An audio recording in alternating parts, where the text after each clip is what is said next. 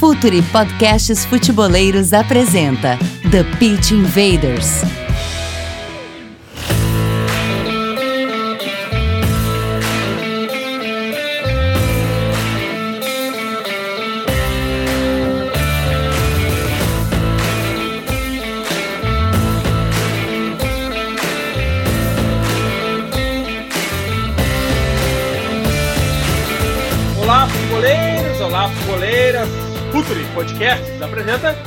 Invaders, episódio 196.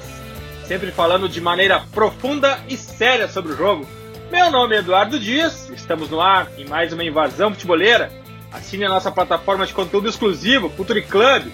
Acesse apoia.se barra Futuri. Conteúdo, comunidade e relacionamento. E Futuri Pro, departamento de análise de mercado do Futuri. O Tripro é departamento de mercado completo com alta tecnologia, analistas de dados e de mercado. Atuamos montando e executando estratégias de mercado de jogadores para seu clube crescer esportivo e financeiramente, sempre adequados ao orçamento e contexto de cada equipe. Entre em contato comercial@futuri.com.br e faça seu clube crescer achando os talentos antes, desenvolvendo e vendendo por mais. Sempre lembrando que a gente está na Série A do Brasileirão.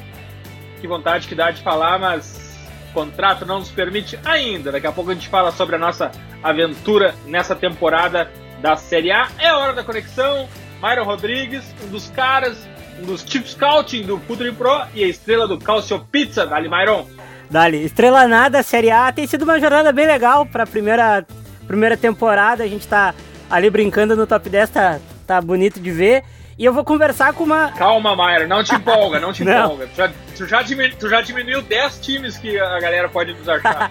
E eu vou conversar com uma das referências do meu pai, cara. Meu pai, como grande fã de futsal, se eu falo pra ele que eu vou conversar com quem, eu- com quem a gente vai conversar aqui, ele tem um ataque. Tenho certeza que ele vai ouvir sexta-feira, finalmente. E Gabriel Correia, nosso head de conteúdo. E o cara do El Rondo e do Código BR. Dali, Gabriel. Tudo bem, Edu, Myron? É, agradecer mais uma vez a todo mundo que está acompanhando. Mais um episódio muito legal, um tema que já gerou muita repercussão quando a gente fez uma live né, sobre futsal e futebol, mas principalmente sobre futebol. Então, ser um prazer falar sobre esse tema que para mim também é muito apaixonante quando a gente começa a ler mais. Ainda mais que a gente falou do El Rondo, né? Então, tem tanto das pequenas quadras na Espanha, né? na- do futsal, tem muita história, então é- é muito legal falar sobre o tema. Bem, o convidado de hoje não poderia ser mais coerente com o nosso propósito. Propósito de pensar o jogo e de elevar o debate, aprender trocando ideias sobre futebol de uma maneira mais profunda. Futeboleiras e futeboleiros, PC de Oliveira, seja bem-vindo ao Futuro PC. Bom, prazer imenso estar com vocês, Myron, Gabriel, Eduardo. É, Esse debate é estimulante, então acredito que podemos sim contemplar as pessoas que vão ouvir e ver o podcast, é, discutir as ideias, debater as ideias e criar o desconforto. E quando você cria o desconforto, você cria curiosidade, aí as pessoas começam a procurar informação para debater. Invaders, vamos invadir a mente de PC de Oliveira.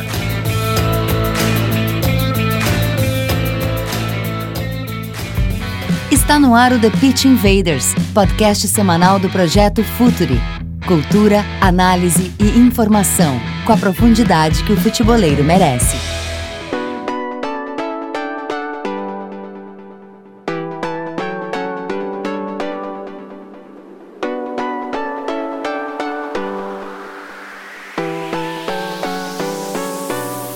Não adianta eu querer mudar, já virou figurinha de WhatsApp, já virou meme. A primeira pergunta sempre é contexto, contexto, contexto. PC, não existe fórmula pronta, não existe maneira certa de ganhar, tampouco de perder. Uma ideia, que uma questão que a gente sempre começa provocando os técnicos que passam por aqui é o quanto há de ideia de futebol e quanto há de contexto na execução de um plano. O plano que se coloca para um time grande em começo de temporada é o mesmo plano, é a mesma ideia do clube pequeno em metade de temporada. o contexto é que manda ou a ideia é que manda, PC? Bom, é, quando a gente fala de ideia de jogo, a gente separa a ideia do modelo. O modelo é institucional, pertence ao clube. O clube tem uma coisa que é inegociável em se tratando de futebol profissional e de equipe de Série A. Estilo e história não se negocia. Então, quando você se apresenta como treinador para esse clube, você vai começar a conectar o conhecimento. E você toca no ponto primordial, que é o contexto. O contexto é o que é urgente para o clube.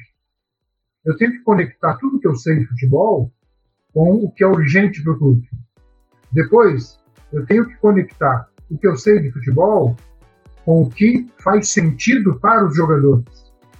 Por quê? Porque pós-pandemia, e vocês estão percebendo isso, o jogador ele consome conteúdo que faz sentido para ele. Porque antes ele tinha o pai, a mãe e os familiares que dependiam dele, agora é quatro primos, é, a sogra, a, a cunhada. Então, assim, a situação do país aumentou a dependência, aumentou a boca para comer. Então, ele quer conteúdo que faça sentido, ele está bem escorado, e isso é uma coisa boa, porque você atinge uma geração de jogadores com pensamento divergente. Jogadores que não estão satisfeitos, eles vão dizer para o treinador, e não simplesmente cumprir função. Não, o cara me manda fazer, eu faço. Que, aliás, é o que o futebol vinha vivendo. Roteiro de jogo. Um roteiro do minuto 1 ao minuto 95, eu cumpro. Se perder, o treinador mandar embora.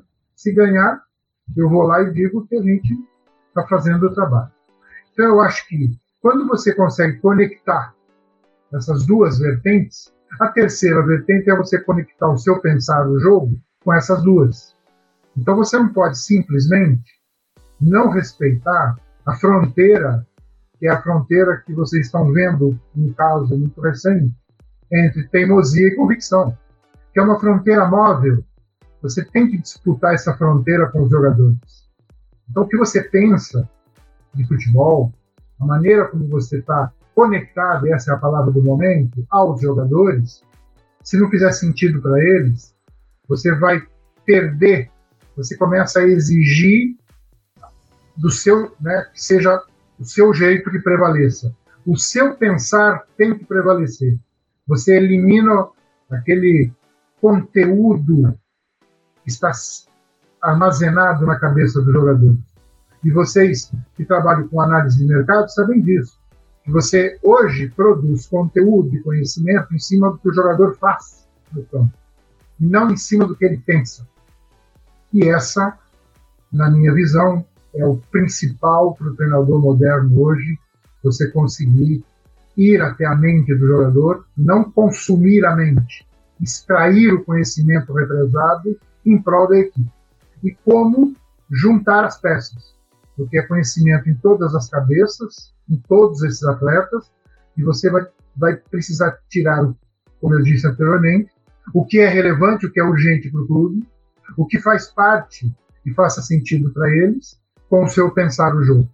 E aí sim, fatalmente você vai ter uma equipe boa, vencedora e principalmente que se respeite, né? harmoniosa para debater essas ideias. Eu acho que é a grande dificuldade que eu tenho visto os treinadores hoje. PC, uh, tu falou sobre, sobre ir à mente do jogador e a gente vive numa, numa era de que o jogador ele nunca teve tanta informação, a informação de jogo, informação até sua mesmo, física, uh, uh, tática. E tu falou sobre também não consumir a mente do jogador porque também é cansativo. O Mourinho fala que quanto menos informação ele dá para o jogador, ele dá só o necessário mais o jogador joga. E aqui no Brasil a gente tem uma discrepância com a Europa, que é o nosso calendário. A gente joga de 72 em 72 horas. Lá eles jogam de semana em semana para quem não joga a, a competição europeia. Eu quero saber como passar esse mínimo de informação em 72 horas que tu também não, não consegue dar o treino, o jogador não consegue se recuperar, mas o jogo do final de semana é urgente. Eu quero saber como é que tu consegue te equilibrar no meio disso tudo. Bom, vocês já debateram muito periodização tática. Né? Periodização tática é o que você fez no jogo anterior, quanto eu melhoro o modelo e quanto eu me preparo para jogar o próximo jogo. Então é muito bonito periodização com uma semana para você fazer tudo. Aí você toca na ferida, 72 horas. Então, aí está o grande desafio do treinador moderno. É, isso, é o que é relevante, é o que é urgente. Então, às vezes, é, eu costumo dizer isso, né, que as pessoas dizem assim que você aprende na derrota. Derrota não serve para nada. Derrota só atrapalha teu planejamento. Então você pega o DVD e joga no lixo. Porque você sabe por que você perdeu.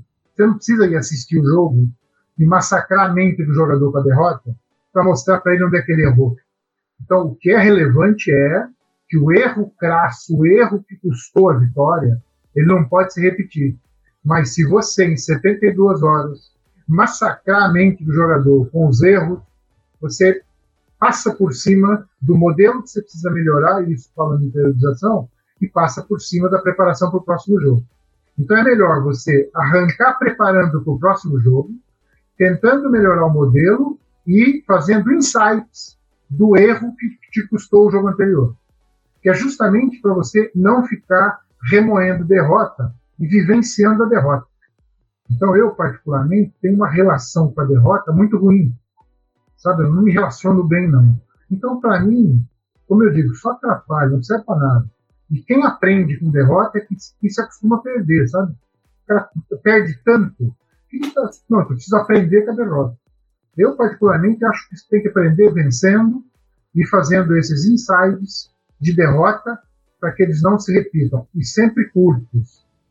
Porque massacrar, como eu digo, se eu quero extrair o que tem de bom na mente do jogador em prol da equipe, eu não posso ficar colocando uma formiguinha ruim o tempo todo, sabe? Não? O tempo todo eu coloco uma coisa ruim. Ah, mas no jogo você não marcou. Ah, no jogo você a recomposição tua foi lenta. O cara sabe que foi lenta, você vai cobrar, mas, como eu disse, um insight, um treinamento, tentando melhorar para o próximo jogo já. Então, eu acho uh, uh, se relacionar com a derrota também faz parte do, do, desafio que o treinador tem hoje. PC, é, nessa questão de, da, da derrota, eu achei muito interessante falar, justa a gente começar por esse ponto, porque quando você fala que atrapalha muito, a gente pode partir do ponto que às vezes o time tá ganhando, vai ganhando, ganhando, ganhando, de repente uma derrota vai lá e derruba o time. O time de repente ele, ele sente muito, ou às vezes ele tem uma vitória que que dá para dizer que aquele, ó, esse ponto aqui é o ponto de partida que, que o time geralmente são vitórias que trazem esse ponto de partida. Mas aí você lida com um grupo que tem aí, pode ter um jovem, pode ter um recém-subido da base, pode ser um cara já mais experiente, tá acostumado a passar por diversas situações. Esses insights que você fala, é, e, e, aí eu acho que é, é bem interessante para a gente ampliar um pouco.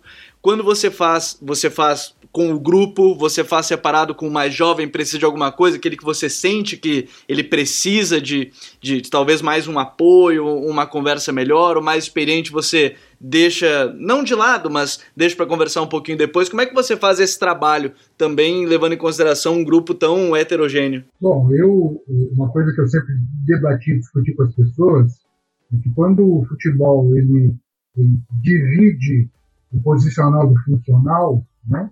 O futsal isso é concomitante. Eles não vivem separados. Você, por exemplo, numa abertura de jogo, você está posicional e aquele início torna o jogo funcional. Por quê? Porque é, é, o futebol hoje, na minha opinião pessoal, e eu tenho debatido muito isso, ele precisa das coisas boas dos outros esportes. Então, por exemplo, o que é o small ball no basquete? O small ball é o momento em que se elimina a figura do especialista. Não porque ele, pivô, vai deixar de ser pivô. Não. É que ele, pivô, como armador ou como fora do perímetro para o arremesso, ele precisa pensar como, como armador ou como arremessador de fora do perímetro. Então, o futebol hoje, você tem jogadores né, é, executando funções, ou num jogo posicional como era do São Paulo desde o início, mas o cara, ele, o meia, meia, ou o médio, ou o volante, ou o extremo, ele, quando está numa outra posição, ele não pensa, por exemplo, vamos dar um exemplo de São Paulo que está assim em voga, né? É, Se você pegar o Daniel Alves na função de 9, ele está ali porque o jogo exige que, eventualmente, ele passe por essa função. Mas ele não pensa como 9. Se você fizer um cruzamento para ele na área, ele não pensa como 9. Ele pensa como Daniel Alves, como um lateral. Ou como um 10 que ele está jogando agora. E assim sucessivamente. Então, quando você enxerga para o futebol em small ball, é exatamente isso. É você é, fazer com que, na fase ofensiva, se o seu zagueiro escapou com a bola, invadiu e rompeu a linha, que ele saiba fazer uma assistência, a escolha de ataque de espaço, fazer uma inversão rápida, entrar na área, ter o gesto, é, o gesto técnico para o bom cabeceio, ou o gesto de preparação do centroavante. Fazendo pensar naquela função que ele está exercendo no momento. Então, eu acho isso um desafio legal para caramba. E, respondendo a sua pergunta, no treinamento, você eliminando a palavra não já vai ser de grande valia. Porque esses insights, quando você for lembrar da derrota, então, por exemplo, o, o seu lateral, ele cortou a bola para o meio, mas ele num contra um, ele é veloz, dando um tapa para o fundo. E aconteceu no jogo que ele veio para o meio, perdeu a bola, a gente tomou uma transição, tomou um contra-ataque, tomou o gol. Eu não posso mostrar para ele na derrota que a culpa foi dele. Então, o insight qual que é? Olha, você está cortando para o meio, só que você é muito bom indo para o fundo. Você não acha que seria ótimo você treinar ele para o fundo e ganharmos uma finalização no pé, uma finalização de fora da área, ou no primeiro pau, ou no segundo pau? Então, eu acredito nisso, sabe? Apresentar uma solução para ele escolher e para ele dizer para mim: você não acha? Temos alguma coisa melhor para fazer do que simplesmente corrigir o jogo anterior e dizer assim: ó, não quero que faça mais isso. Que, aliás, é o que a gente vê por aí, entendeu? E outra coisa, vocês devem ter especulado bastante sobre isso, neurociência. O seu cérebro não lê a palavra não. Você sai de casa com guarda-chuva, quando você chega no mercado, tem um lugar para guardar o guarda-chuva. Aí você diz assim, ó, não posso esquecer o guarda-chuva. E você vai embora sem o guarda-chuva. Então o que é que você tem que fazer? Eu vim para o mercado de guarda-chuva. Quando você for sair, na sua mente vai, eu vim para o mercado de guarda-chuva, tem que buscar o guarda-chuva. Entendeu? Então eu acho que o jogador é a mesma coisa. Tentarmos tirar essa negação, que é outra palavra da moda da política brasileira, é, tirar a negação do treinamento. Tirar essa palavra, apresentar uma solução melhor, e esse insight, respondendo a sua pergunta, é justamente já pensando no erro cometido na derrota anterior. Eu acho que isso é. Eu, eu gosto disso, já fiz isso sempre fiz isso, continuo fazendo, e, e, e espero que, que, que, se consiga mudar isso justamente para o jogador é, receber o jogo de volta na mão dele, entende? Então vocês também já devem ter debatido isso. Se fala em devolver o jogo para o jogador, mas ninguém devolve. Por quê? Porque se exige convicção. Então, poxa, eu que sou fã do Fernando Diniz, eu, pô, ele que é psicólogo, ele precisa de um psiquiatra, ele precisa se tratar, sabe? Ele precisa fazer análise. Eu, se eu tiver a oportunidade, vou dizer para ele, porque ele precisa fazer análise. Porque o jogo dele é muito legal, trabalho dele é muito legal. Mas essa fronteira entre convicção e teimosia, eu acho que, que, que é uma fronteira, primeiro, tem que ser móvel, tem que ser gelatinosa, tem que ser transparente, você tem que enxergar o outro lado para você poder disputar com os jogadores. Eu acho que seria muito legal se é, vivenciasse, vivenciássemos vocês é, que estudam futebol sabem disso, o sucesso do Diniz. O sucesso do Diniz é o sucesso do treinador brasileiro que está sendo desconstruído no Brasil, injustamente. Então se desconstrói treinadores com muito conhecimento, e vocês já entrevistaram vários, e eu já escutei muito, e esses treinadores com um pouco de dificuldade para botar o pé e, e juntar os fios, né, foi o que a gente falou sobre conexão, eles são fritos em quatro ou cinco partidos. Então, acho que Não podemos permitir essa desconstrução, ao mesmo tempo que precisamos saber como eh, tornar esses, esses trabalhos mais perenes e não trabalhos com vitórias casuais. PC, entraste em dois assuntos que eu tenho medo da gente nunca mais sair deles aqui nesse podcast, porque que são a influência de outros esportes uh, no futebol e a mentalidade.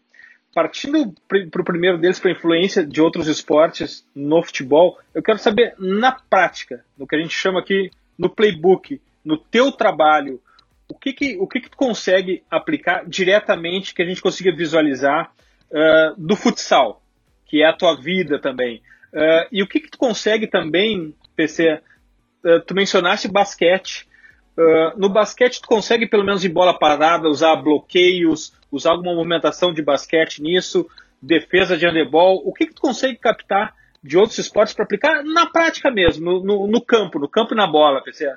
Bom, eu acho que a bola parada é a principal você traz do futsal. E hoje você vê a bola parada sendo muito treinada é, no futebol profissional. E nós já vamos entrar num outro assunto depois, que eu gostaria de debater com vocês, e é a comissão técnica que a gente construiu na ferroviária com núcleos separados de estudo da fase ofensiva, defensiva, os special teams. É, special teams no futebol precisa ser institucional. O treinador não pode pagar o preço de uma expulsão. O jogador foi expulso. Então, o que, você faz? Você contrata um físico matemático que ele cria um algoritmo. Olha, quando foi expulso um lateral, essas são as estruturas e as substituições que podemos fazer. O treinador não pode ficar pensando ali em expulsão. Você tem que chegar com isso pronto para ele e isso é institucional. Mas isso é debate para depois. É, me repete a pergunta, por favor, depois você edita esse pedaço. Ok, mas aqui a gente funciona assim mesmo. Vamos adiante, não tem problema nenhum. PC, eu te perguntei sobre a aplicação na prática da influência de outros esportes. Então, assim, ó, é, só para contextualizar, eu fui atleta profissional de futebol até 25 anos de idade. Eu tenho partidas consideráveis em seleções brasileiras de base, Guarani de Campinas, fui do Curitiba, volto para a Ferroviária depois em 84 e depois que com o falecimento da minha mãe eu encerro a minha carreira e vou para o futsal e construir a minha vida. Então, o que você leva, na minha visão, é, para o futebol é que o jogador de futsal ele é excelente cognitivamente. Então, a excelência cognitiva faz parte do esporte. Então você tem jogadores com nível de intelecto privilegiado para poder executar aquela quantidade de movimentos treinados, sequências treinadas e principalmente resolver problemas não treinados, que aí entra a técnica individual do jogador.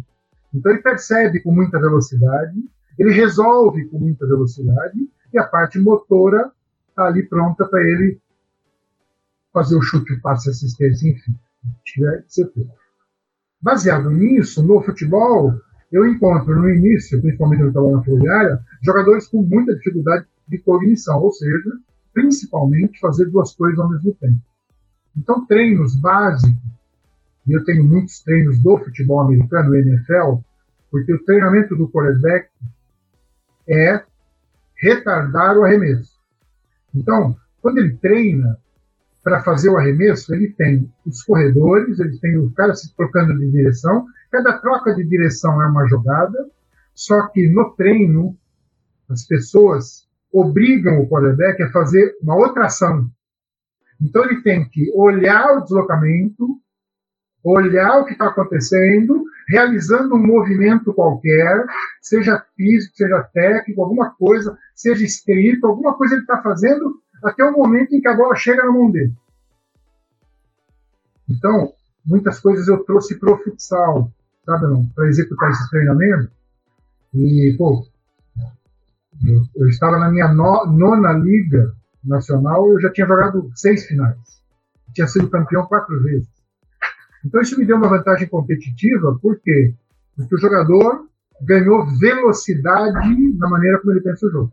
Então você dá condição física, condição técnica, condição tática.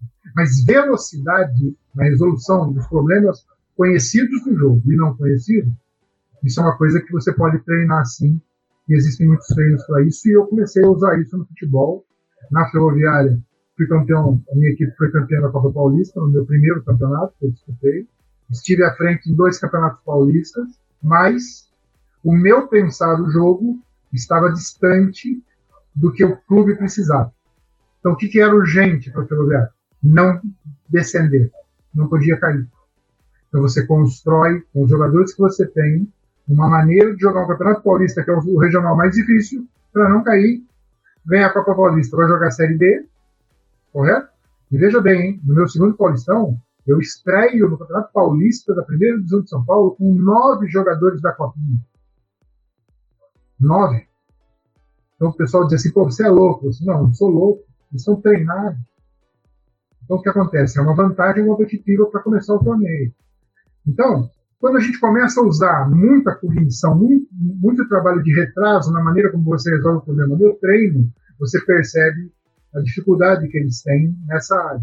Então é aí que eu ataco sempre, depois do meu trabalho aqui no Aimoré, já com o meu pensado jogo, fiquei muito satisfeito com esse trabalho. Eu deixei o clube no Campeonato Gaúcho depois de três derrotas, mas eu estava satisfeitíssimo pelo entendimento deles e pela maneira como eu conduzi. Vai a temporada de treinamento no dia a dia que me proporcionou enxergar ainda mais esses problemas na velocidade com que eles resolvem os problemas. Quando a gente fala hoje, você vê o futebol discutir, discutindo é, fadiga cognitiva, né? E eu tenho visto todos os artigos, principalmente da Universidade de Viçosa, de Israel, inclusive, mas existe aquela revista científica que também já tem um artigo falando que a fadiga cognitiva está atrelada ao número de horas de videogame do jogador de primeira linha no dia anterior ao jogo e no dia do jogo. Então, assim, é, é, se eu vou atacar a parte cognitiva no dia a dia de treinamento, eu não posso permitir que ele chegue saturado de pensar o jogo no dia do jogo. Então a gente precisa encontrar um equilíbrio entre o videogame, o treinamento do dia a dia, mas de outros esportes, na minha visão, basquete, bloque, principalmente bloque segue, porque o basquete é bloque segue, bloque segue. Então, no futebol ainda as pessoas estão fazendo bloqueio indo para a jogada. Você não tem aquele jogador que bloqueia um, procura o outro, bloqueia outro e sai com o rebote, por exemplo. Faço dois bloqueios e sai.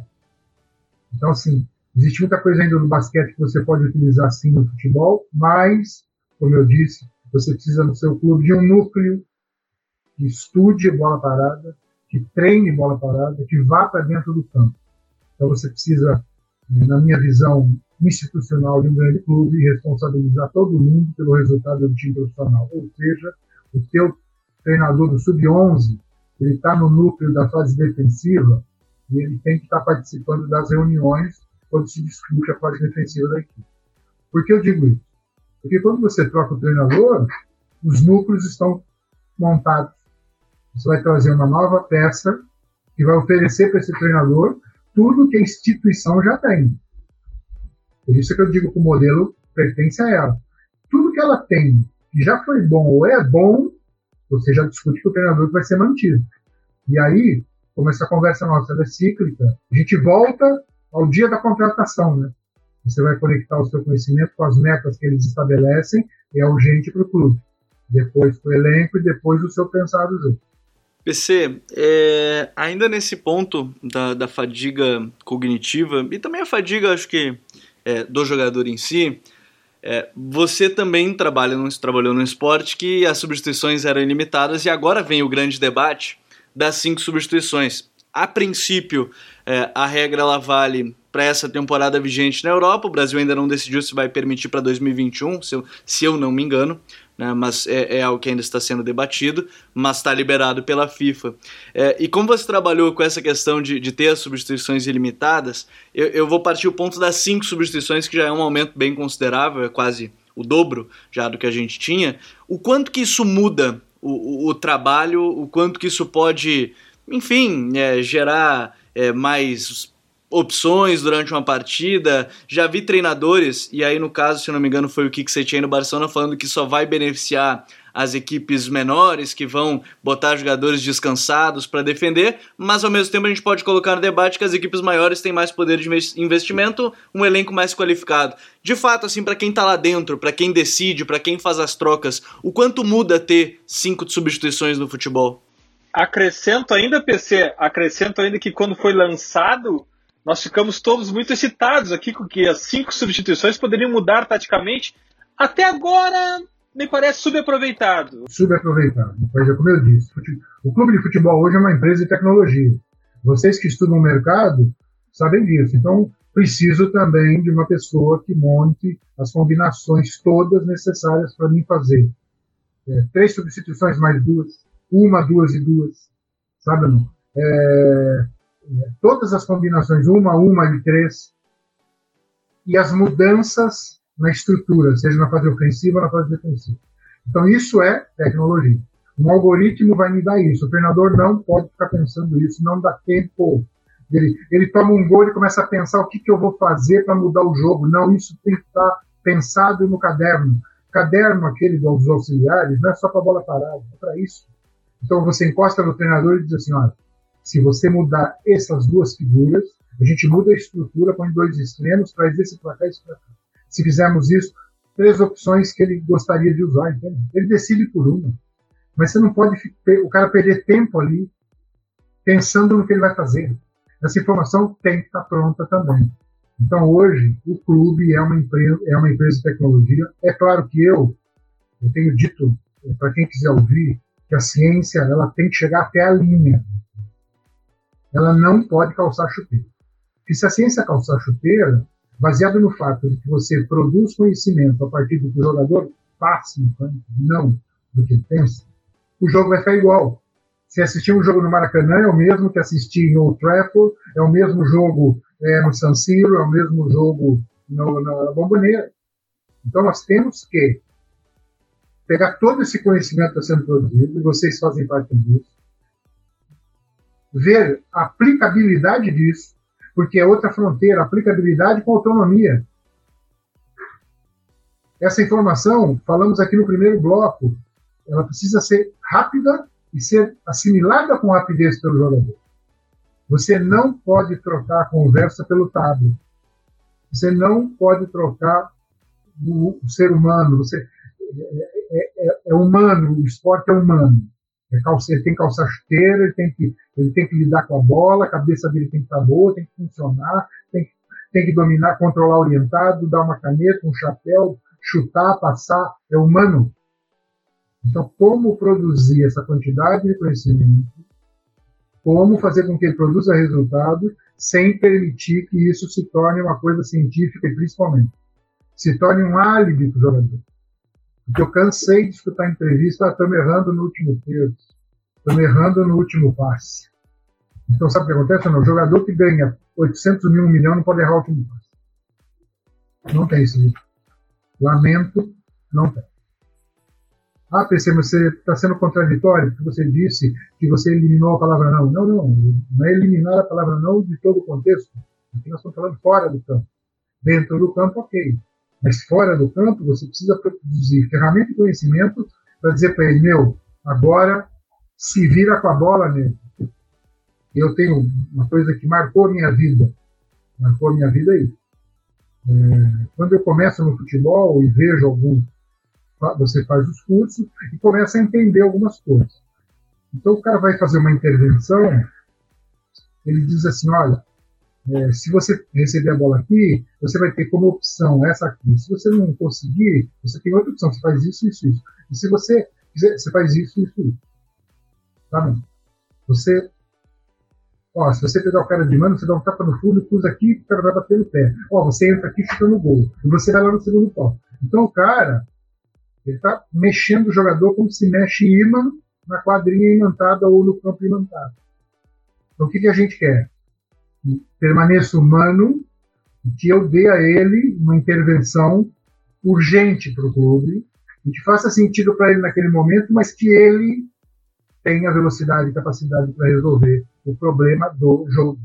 Porque, assim, tem muita coisa dentro do campo que você não enxerga e você tem treinadores procurando a solução perfeita do lado de fora, não vai encontrar. E você não encontrando a solução perfeita, causa o quê? Insegurança. E você transmite essa insegurança para dentro do campo. Por isso é que eu digo, se a gente conseguir manter o humano, manter eles lá dentro, mas manter o controle do treinador com a informação aqui, sabe? Não? Ele não tem que ficar pensando tudo o tempo todo. Eu vou citar mais um exemplo para vocês, eu não estou sendo injusto, não. Mas eu vi aí um gol que o São Paulo fez de uma jogada ensaiada de lateral, que foi treinada durante a semana. Então rodou essa imagem do treino com o gol, correto? Isso não é função dele, cara. Isso não é função de Fernando Diniz. Isso é função do núcleo que estuda a bola parada. Esses caras têm que para dentro do campo da treino. Entendem? Quem montou a jogada foi o treinador. Foi discutida com o núcleo. Ele é o coach, ele é o comandante. Você discute isso, mas os caras vão lá treinar isso. Entendem? Tudo bem. Ah, tá vendo? Ele treinou, deu certo, fez o gol. Pronto, já, já não tá mais. Entende? Todo mundo já esqueceu isso. Então, por isso é que eu digo que é, tornar ou devolver ao jogador o esporte humano como sempre foi. E só para encerrar essa parte, porque as coisas vão me vindo para o debate, né? Outro dia eu tive uma discussão, tive uma discussão sobre intervenção. Aí eu disse assim, fiz uma pergunta para o cara, eu disse, bom, vamos lá, vocês são mais jovens. É Copa de 70, o que, que você lembra? Ah, a gente lembra da, disso, disso, disso. Vocês se lembram da melhor defesa do mundo de, de todos os tempos? Ah, sim, Gordon Banks. Ok. Vocês se lembram quem cabeceou? Ah, lembro. Vocês se lembram quem cruzou a bola? Ah, foi o Jairzinho. Vocês se lembram do passe do Carlos Alberto? Um absurdo. Que a bola, que a bola vai dominada no tempo, mais de 40 metros, 50 metros de passe. O Jairzinho chega na bola, dá um tapa para o fundo, que a bola parou. Nunca tinha visto aquilo. E aí o cara cruzou a bola.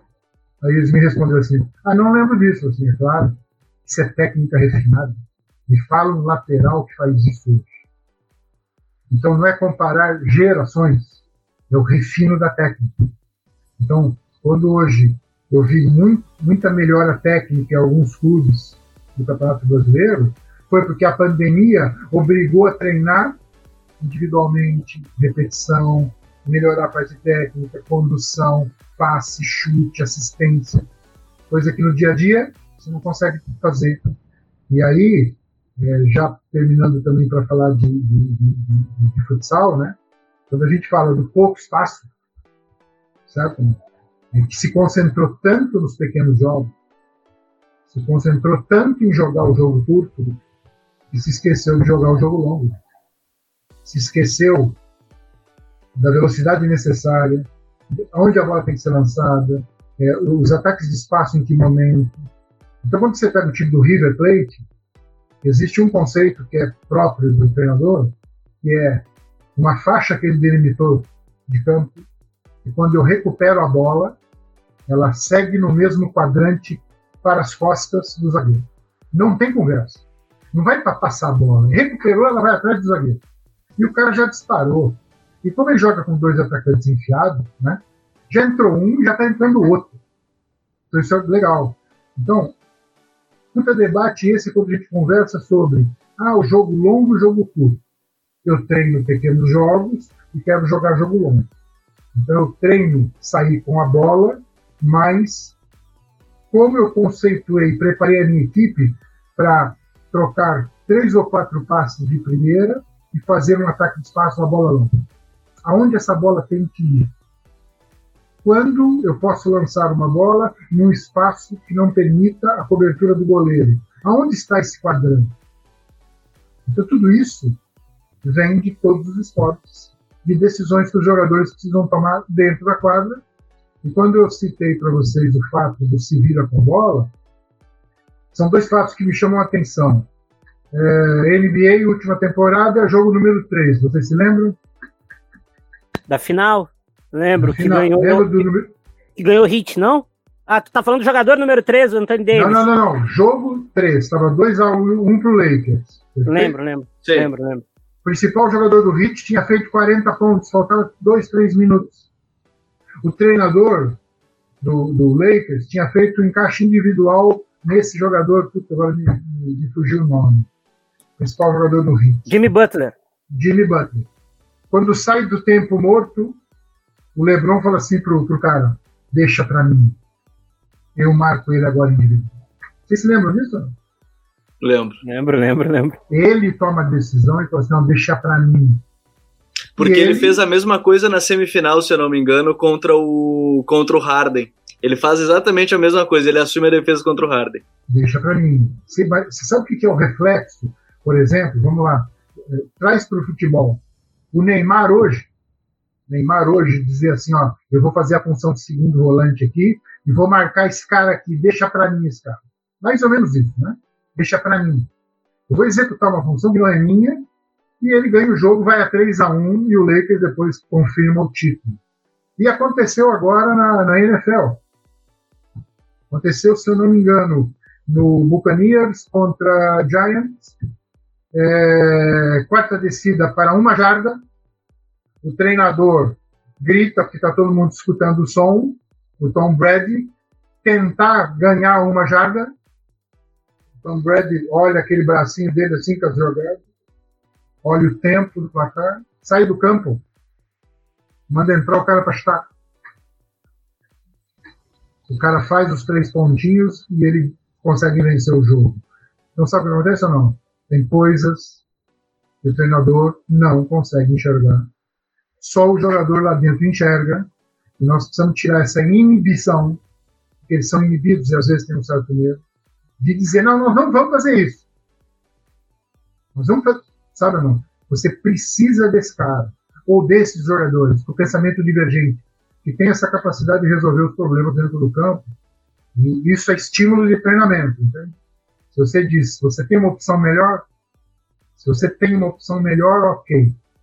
Faça, tome essa decisão, vou estar contigo. Se você não tem uma opção melhor, eu tenho uma sugestão. Eu sou treinador, é minha função. Correto? Então eu, eu, eu, eu particularmente lido muito bem com isso. Mas aqui é outra fronteira, né? Aplicabilidade, aplicabilidade e autonomia. Também tem que ser móvel essa fronteira, tem que ser você conseguir enxergar o outro lado, tem que ser gelatinosa, bem molenga, bem tranquila, porque se cair dá para levantar, sabe aquelas coisas? Você não desconstrói a fronteira, você manipula essa fronteira na direção dos jogadores e às vezes eles empurram na tua direção, você, beleza, eu estou aqui, mas está tudo tranquilo, ainda tem espaço para mim. Eu acho que são coisas assim legais para o treinador, porque você tem aí uma, uma geração jovem muito boa, muito boa, que não, não vivenciou essa maneira de enxergar dentro do campo, sabe? Isso não é que é, é, os caras dizem, ah, o cara não jogou bola, não pode ser treinador. Não, não é isso. É que ele não vivenciou isso. Então, se ele conseguir extrair todo esse conhecimento represado na cabeça do cara, ele vai estar bem. Como conduzir essa extração não pode ser cirúrgica, né? abrir a cabeça do cara e tirar o que tem dentro. Vai ter que ser mais ou menos como um implante cloacal, aquele do ouvido, né? mais ou menos extrair lentamente o som. Né? Acredito nisso, pelo menos. Foi uma baita resposta muito boa. Ah, pulando agora pro futsal e o campo, a gente sabe que o futebol brasileiro é uma simbiose dos dois, dos dois né? O jogador do, do campo, ele sempre jogou futsal a vida toda, e tu fala sobre a inibição, e a gente sabe que o futsal, ele é ele é um jogo de refino e repetição o tempo inteiro, refino e repetição, refino e repetição. Ah, e a gente sabe que também o treinamento da tua época lá, nos anos 90, mudou, as regras do, jo do jogo mudou também, como mudou também no campo. E agora a gente meio que tá tendo a separação das duas modalidades, né? A gente tem uma premiação de melhor jogador jovem do mundo de futsal, coisa que não existia naquela época, e quem joga futsal realmente só joga futsal e não joga campo. Eu quero saber se isso também vai moldar o futuro do jogador, do, do- seja do futsal ou do futebol de campo brasileiro, e como isso também pode, entre aspas, atrapalhar ou ajudar o treinador do campo também, porque a gente vai pegar crianças com menos toque na bola, porque elas vão jogar mais campo e por isso a criança toca menos na bola, que em casa rola uma briga sobre o, sobre o que o meu sobrinho vai fazer, se ele vai jogar futsal ou ele vai jogar campo. Eu quero que ele jogue futsal por causa da idade. Eu quero saber quanto, o quanto isso pode atrapalhar ou ajudar a formação de um jogador de elite no campo com essa separação cada vez maior do, do, das duas modalidades. Bom, o futsal ele aparece em todas as respostas dos principais jogadores de todos os tempos. Né? Agora, mais recentemente, na última entrevista do Claudinho do Bragantino, ela perguntou para ele por que, que, que fez com que ele pudesse resolver os problemas com essa velocidade, e ele disse o futsal. A separação das modalidades, ela, ela é, como é que a gente diz? É mais porque a FIFA quer o futsal como mais um produto. Mas já é unanimidade o quanto o futsal beneficia a formação. A briga, durante algum tempo, ela, principalmente aqui no Brasil, é porque alguns clubes, quando a criança faz 11 anos, eles tiram do futsal e põem para o campo. Então, a disputa hoje é uma faixa de prática simultânea. A Juventus de Turim começou seu projeto de futsal e vai levar a prática simultânea de futsal até 15 anos.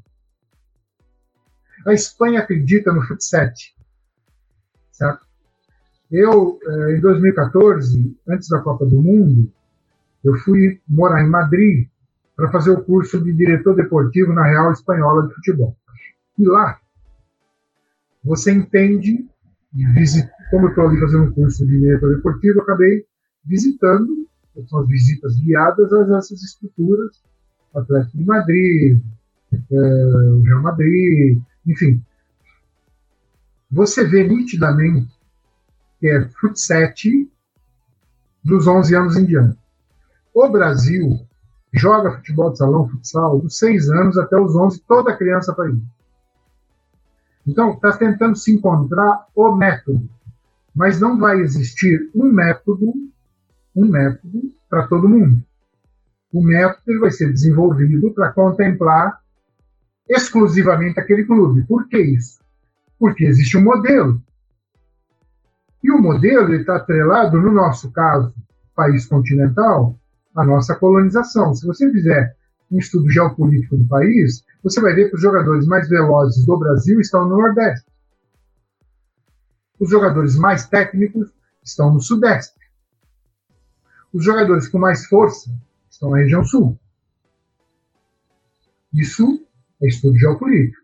Agora, o que te impede de você encontrar um jogador veloz com muita técnica no Sul? O que te impede de encontrar um jogador forte, grande, com muita potência e também veloz no norte. Correto? Porque nós somos um país continental. Agora, isso vai contemplar o trabalho exclusivo do clube. Então, hoje você já tem equipes com o departamento de futsal no Brasil, equipes integrados ao departamento de futebol profissional. Santos, Ceará, eh, Bahia, Atlético Paranaense, Curitiba vai começar o seu trabalho, Flamengo, Fluminense. Todo mundo tem futsal atrelado ao departamento profissional. O problema é a interrupção da prática simultânea. Eu prego, prego e acredito, que você pode levar até 15 anos e até um pouco mais. Porque aquele jogador mais tardio, de repente, você consegue tirar um pouco mais dele. Você não vai roubar ele do futsal ou roubar ele do futebol. Porque a criança, todos eles, em algum momento, eles vão tentar ser jogadores de futebol. Não são todos que vão conseguir. Alguns vão levar sua vida como futsalistas. Mas aquele que for futebol, quanto mais contato ele tiver com o futsal, mais ele vai estar próximo do jogador humano que resolve problemas com velocidade, problemas desconhecidos, que tem melhor técnica, que controla orientado, que resolve problema no pouco espaço, que tem excelente cognição, seja excelente cognitivamente. Então, eu acho que o futsal, mesmo sendo modalidade separada, ele está hoje cada vez mais inserido na formação. E vocês, uma coisa que pô, lá atrás eu fiz uma live com, com o Zico, e eu disse para ele, Zico, é, pandemia acelera o processo, né? Isso, hoje você tem o Santos botando moleque de 16 anos jogar. Jogo, entrou aqui no jogo contra o Grêmio, ok? A pergunta que eu faço é, como é que se sente no Santos o jogador da mesma posição desse menino com 17, 18, 19 e 20 anos, que foi preterido. Aí eu empresto e mando para não sei aonde, empresto para lá, empresto para cá, empresto para não sei aonde. Você entende? Não? Então, assim, quanto mais eu levar a prática simultânea, se quando chegar com 18 anos, e vocês sabem muito bem disso, chega no final do ano, o time grande é, dispensa 70 jogadores, dispensa 80.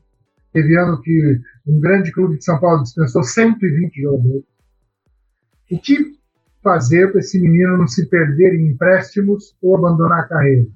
Oferecer estudo, oferecer continuidade dentro do clube e oferecer futsal. De repente, se a prática simultânea foi até mais longe, ele pode voltar a ser um grande jogador de futsal, sim. Levar uma vida decente, receber um bom salário e se formar, sabe? Não? Ir para dentro da universidade.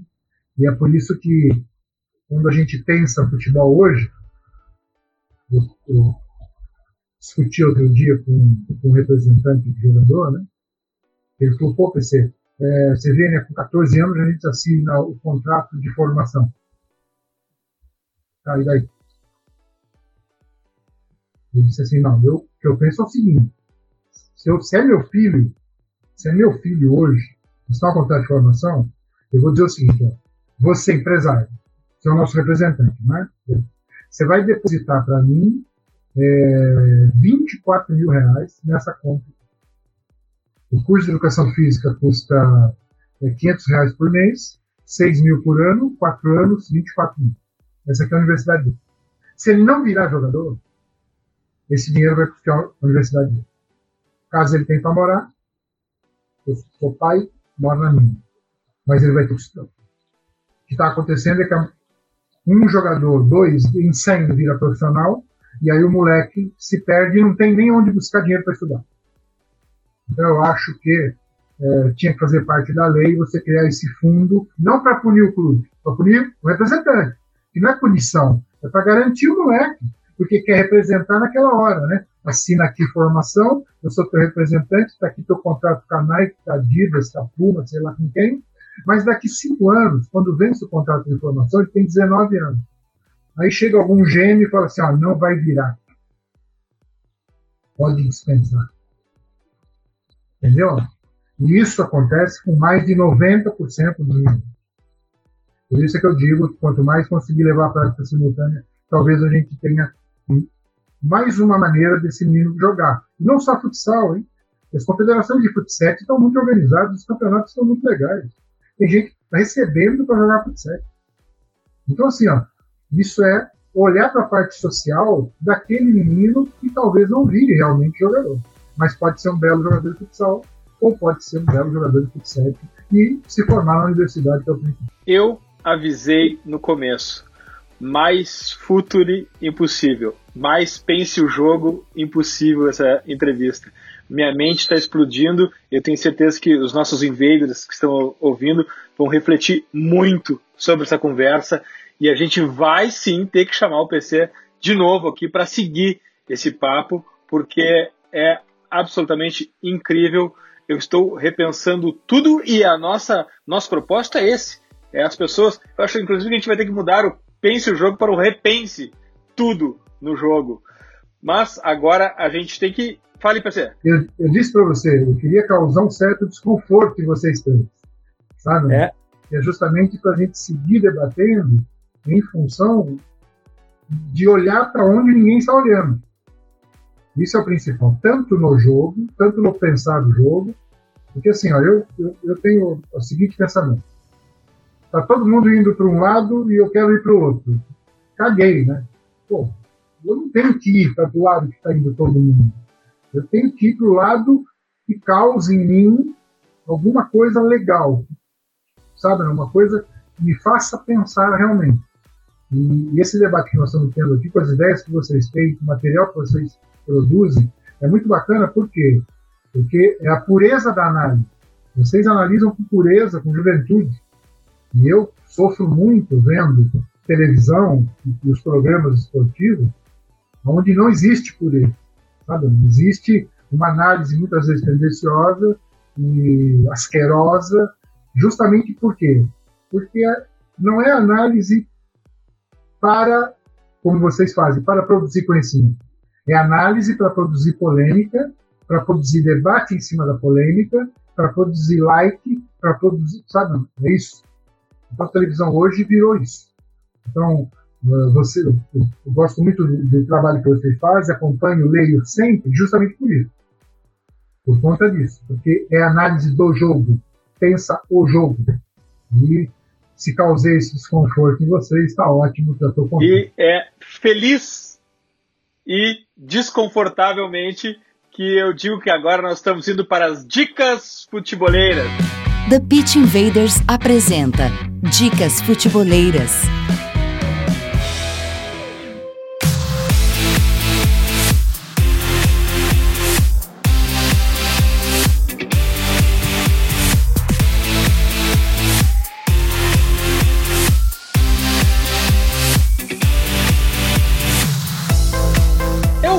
Preparei para a dica futeboleira aqui.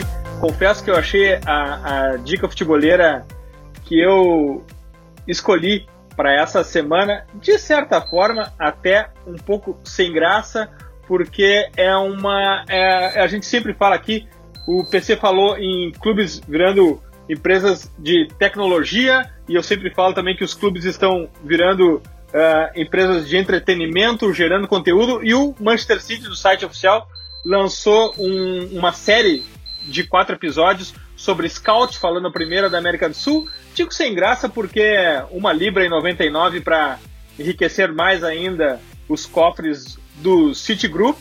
Mas durante essa conversa, bom, deixei a dica, ok, mas durante essa conversa uh, me veio um insight, eu preciso falar sobre. Eu não lembro, sinceramente, se eu já deixei isso de dica ou aqui ou na Drive, a nossa newsletter do, dos assinantes Gold do Futuri Club, mas eu faço questão de falar de novo no livro de Nassim Taleb, Antifrágil, As Coisas que se Beneficiam com o Caos. Por favor, procurem por esse livro, eu acho que vai ser coerente com as coisas que a gente falou e ouviu aqui, porque vocês sabem que a gente também procura muito futebol fora do futebol. Myron, tua dica futebolera? O PC me deixou desconfortável, a gente vai ter que fazer outra entrevista mesmo e ele fez eu mudar minha dica, eu vou dar duas, né? Então, a primeira é a matilha montada por Oliver Glasner, um, do menino que tá escrevendo com a gente agora, Davi Neto, um fenômeno, tem só 16 anos de idade e lê futebol com essa claridade toda. E a outra é o livro de Israel Teodo para um futebol jogado por ideias. Fala sobre neurociência, fala sobre tudo que a gente conversou aqui sobre o refino técnico do jogador. Eu só tenho a agradecer ao PC, eu tô conversando com um grande ídolo do meu pai. Acho que meu pai pagaria para estar tá aqui do, no meu lugar conversando sobre, porque meu pai é um grande fã de futsal, meu pai, meu pai é da época da Ubra, do futsal que, que, o PC treinou e foi campeão de tudo, então tô muito feliz de poder dividir essa, essa uma hora aqui, eu anotei tudo e tô muito feliz, um baita papo. Até a próxima, PC. Muito obrigado por brilhantar aí a nossa, nossa cabeça. Gabriel, tua dica futebolera? Pô, também, eh, para mim ficou difícil também no meio de, de, de toda essa conversa até escolher, mas é, a minha toda, todas as minhas dicas, elas são hoje, vai ser mais de uma, elas são relacionadas a um personagem que acabou sendo citado, é, de maneira por cima, assim, que foi o Pelé. Eu acho que é bem legal de gente citar, porque como é temporal, dia 23 de fevereiro vai estar lançando um documentário sobre o Pelé na Netflix, que, enfim, se, se muita gente ainda duvida do quanto, de, de quão grande é o Pelé na história do esporte, eu acho que vai ser é, bem enriquecedor. Pelo trailer já deu pra ver que as imagens vão estar melhoradas, assim como foi o, o documentário agora da, sobre o, o, Chicago Bulls. Então, assim, é, eu já indico o documentário para quem já ouviu depois, dia 23. Mas eu tô lendo um livro muito legal sobre o Pelé, que é uma biografia, autobiografia dele, junto com Brian Winter, em que é, é interessante porque ele mostra de maneira social também como é que ele cresceu. Ele, Pelé, cresceu a partir das memórias dele nas Copas. Então ele começa contando em 50, quando ele ainda não era jogador profissional, quando ele apenas batia a bola lá, lá no interior, assim. Então é bem legal. Eu, assim, ele vai chegando, passando Copa por Copa. É, é uma conversa social também. Ele mostra que havia muitos problemas naquele, naquele período. E ainda sobre o Pelé, cara, eu tô meio, assim, ouvindo e lendo muitas coisas sobre, sobre o rei. É, eu indico o podcast do Ubuntu Esporte Clube. É, é muito bom, que é sobre a complexidade de um rei. Cara, ele, ele envolve muitas coisas sobre o Pelé, desde o racismo que ele sofreu e que muita gente nem entende que aconteceu. É, também fala sobre a, a, a, figura do Pelé paterna quando ele abandona uma filha, então se, se coloca dentro do contexto todo, toda essa. É, é, enraizado, né? Então é muito legal. Eu separei essas três coisas sobre o rei porque eu acho que é um personagem que às vezes a gente até desvaloriza um pouco dentro da nossa cultura brasileira de futebol, por ser o se não o maior, é, com certeza o maior jogador da história do, do esporte, o quanto ele revolucionou o esporte, mas é, eu deixo essas três dicas hoje sobre o Rei. O maior de todos, não só pelo que fez em campo, mas também por ter elevado a indústria e estamos todos aqui hoje muito por causa dele. Valeu, Gabriel! Valeu, Dinho, valeu, Myron, PC, obrigado mais uma vez. Vai ter que voltar aqui, né? Porque a gente parou em alguns temas, tem tanta coisa para falar. PC vai ter que voltar aí com a gente pra gente bater mais um papo. Não, antes de, é, por favor, PC, sua dica futeboleira. Bom, a minha dica futeboleira, já que a gente também tocou nesse assunto, e vamos voltar nesse assunto mais adiante, né, no outro programa, estou à disposição de vocês quando vocês quiserem e necessitarem de uma bagunça, é, que é a saúde mental de jogador, sabe? Como manter ali é, aquele ambiente, e só para ilustrar, e quando eu estava na ferroviária, eu sou de Araraquara, sou natural de Araraquara. Né? Então eu cansei de ver os treinadores sofrerem.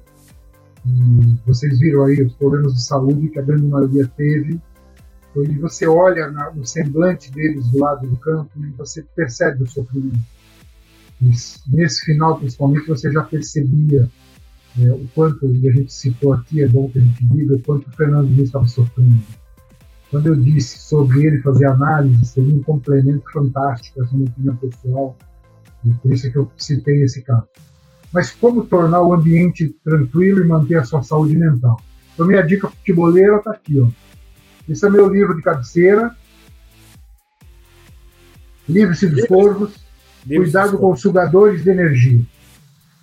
Gente negativa, sabe? Não? Gente que você entra num lugar e tem uma nuvem cinza em cima dele. Sabe? Você não pode trabalhar com gente assim, com as pessoas que. Então, sabe aquela pessoa que você encontra ele de manhã e pergunta assim: e aí, como é que tá? Tudo bem? Ele diz assim: nem te conto. a gente vai te contar uma história ruim, entendeu? Uma história triste. Então, assim, pessoas que sugam a nossa energia no trabalho do dia a dia, elas vão sugando energia de mais pessoas. Então, manter a saúde mental é você manter o ambiente de trabalho nesse nível, autêntico, descontraído, sempre é, mantendo o respeito com relação à, à relação de profissionais é, dentro do clube, atletas, comissão técnica, funcionários, torcedores, rede social e saber que hoje, hoje no futebol mundial, o campo, por isso é que eu falo em humanizar o futebol, mantê-lo sob controle de humanos, o futebol hoje parece um tribunal. Né? As pessoas não estão analisando o jogo, estão julgando o tipo de pessoas. E aí, logo depois, vem a sentença. Sabe? Então, por isso que conviver com isso também vai ser um desafio para os novos profissionais, mas você só vai conseguir manter a sua saúde mental se você não tiver por perto pessoas que sugam a sua energia.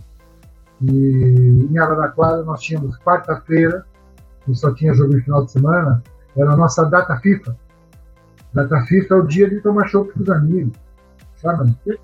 Sentar num bar, conversar com os caras, sabe? Não falar de futebol, sabe? Amigos de, de, de, de, de infância, sabe? Para você manter a saúde mental. Então, eu acho, acredito nisso, é uma boa leitura. É, você não vai precisar ler o tempo todo, você vai, vai ter insights lendo alguns detalhezinhos que se encaixa muito no seu dia a dia. Você vai identificar, e eu, o meu livro está assim, é, quando você lê uma citação, enxerga uma pessoa, eu boto o nome da pessoa. Sabe? Eu boto o nome, né? Pô, esse cara, esse cara aqui está aqui. E para mim foi uma diversão muito grande.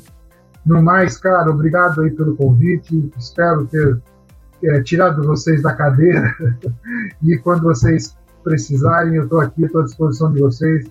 Grande abraço e sigo é, escutando e lendo todo o material que vocês produzem. PC de Oliveira, muito obrigado pelo desconforto, muito obrigado pelo repense o jogo, muito obrigado pela provocação. A gente está aqui para isso mesmo. A gente está comprometido com o jogo e com a indústria do futebol, então a gente precisa estar tá a todo momento se provocando e se tirando dessa zona de conforto. Obrigado. A nossa admiração pelo técnico agora também é admiração pela pessoa, PC de Oliveira, e é um dos nossos, conte sempre conosco, sempre, conte sempre com a nossa torcida. Obrigado, PC. Eu que agradeço. Estou com vocês e nos vemos em breve, hein? Certamente, Invaders, graças por estarmos juntos em mais esse TPI. Futeboleiras, futeboleiras, nós somos o Futuri e temos um convite para vocês. Pense o jogo. Abraço e até a próxima invasão, The Pit Invaders. Projeto Futuri apresentou The Pitch Invaders. Acesse www.futuri.com.br. Pense o jogo.